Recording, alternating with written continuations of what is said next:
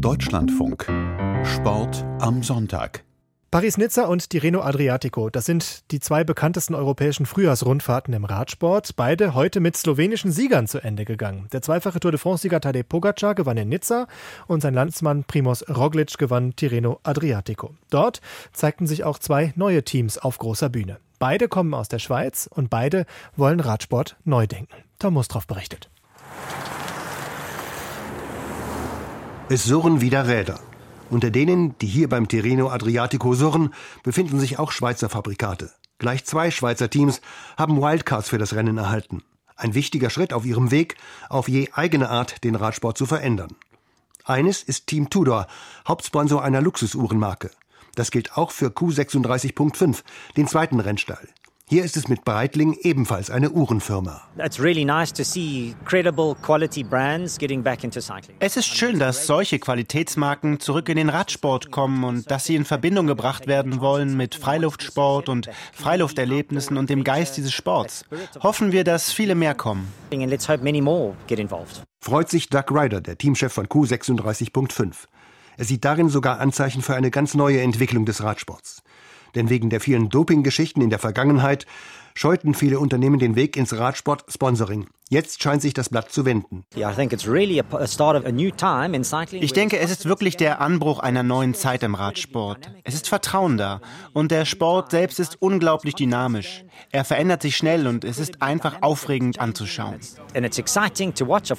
Riders Team kommt in diesem sich erneuernden Radsport besondere Bedeutung zu.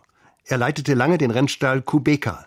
Der arbeitet mit der gleichnamigen Stiftung zusammen, die Kindern in Südafrika Räder schenkt und ihnen so den Weg zur Schule und zu größerer Selbstständigkeit allgemein erleichtert.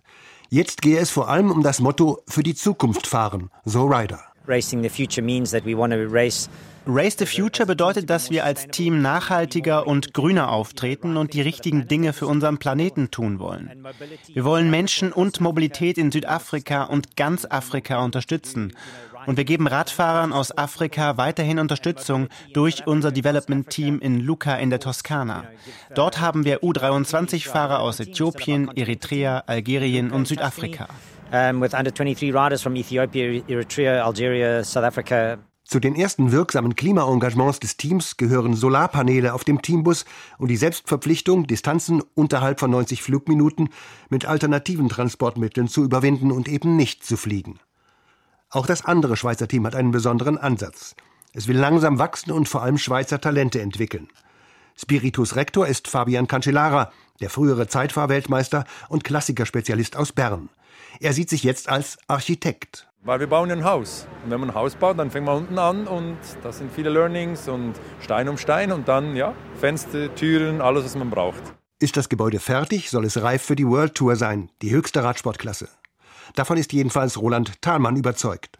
Er ist mit 29 Jahren einer der älteren Profis im Team und beschreibt die Perspektive des Rennstalls so. Jetzt mal ins äh, Profifeld einsteigen.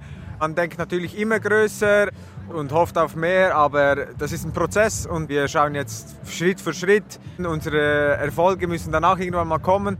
Mit den Erfolgen ist das aber noch so eine Sache. Fahrer von Tudor und Q36.5 sind beim Tirreno vor allem in Fluchtgruppen zu sehen. Für Siege reicht es in dieser Saison bei Tudor überhaupt noch nicht. Für Team 36.5 gewann immerhin der Italiener Matteo Moschetti eine der Mallorca Challenges. Moschetti, fünf Jahre lang beim World Tour Team Trek Segafredo beschäftigt, sieht die Infrastruktur seines neuen Arbeitgebers auf vergleichbar gutem Niveau. Woran es noch etwas hapert, ist der Respekt im Peloton, meint der Italiener. Das braucht sicher etwas Zeit, aber mit den Resultaten und auch unserem Auftreten im Peloton, wenn wir vorne fahren, werden wir unseren Raum bekommen und auch respektiert werden. Es ist ein Wachstumsprozess auf vielen Ebenen. Cancellaras Tudor-Team, das aus der Mannschaft des Radsportverbands Swiss Cycling heraus entstanden ist, will vor allem den heimischen Radsportstandort stärken. Ich denke, wir haben zwei World Tour Races in der Schweiz, wir haben einen starken Schweizer Verband, wir haben eine Vergangenheit mit großen Rennfahrern und, und wenn ich meinen Teil dazu beitragen kann, auch in der Schweiz, das weiterzubringen, dann, dann bin ich ja super happy, weil vielleicht eines Tages ein kleiner Junge mit seinem Papa ist an einem Rennen und sagt, ich will eines Tages bei diesem Team sein. Wäre doch was, oder? Nach langen Jahren, in denen neue Teams vor allem von Staaten finanziert wurden, die mit dem Radsport ihr Image verbessern und von Menschenrechtsverletzungen und anderen großen Problemen ablenken wollten, drängen jetzt Player mit neuen Zielen ins Peloton. Manch einer hofft auf einen wirklichen Beginn einer neuen Ära.